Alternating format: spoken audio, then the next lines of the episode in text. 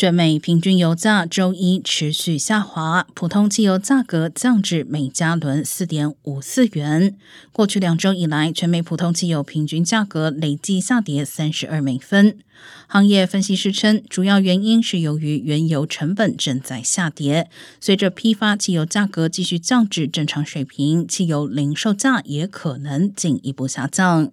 柴油的平均价格也在两周内下降了二十二美分，降至每加仑五点五五元。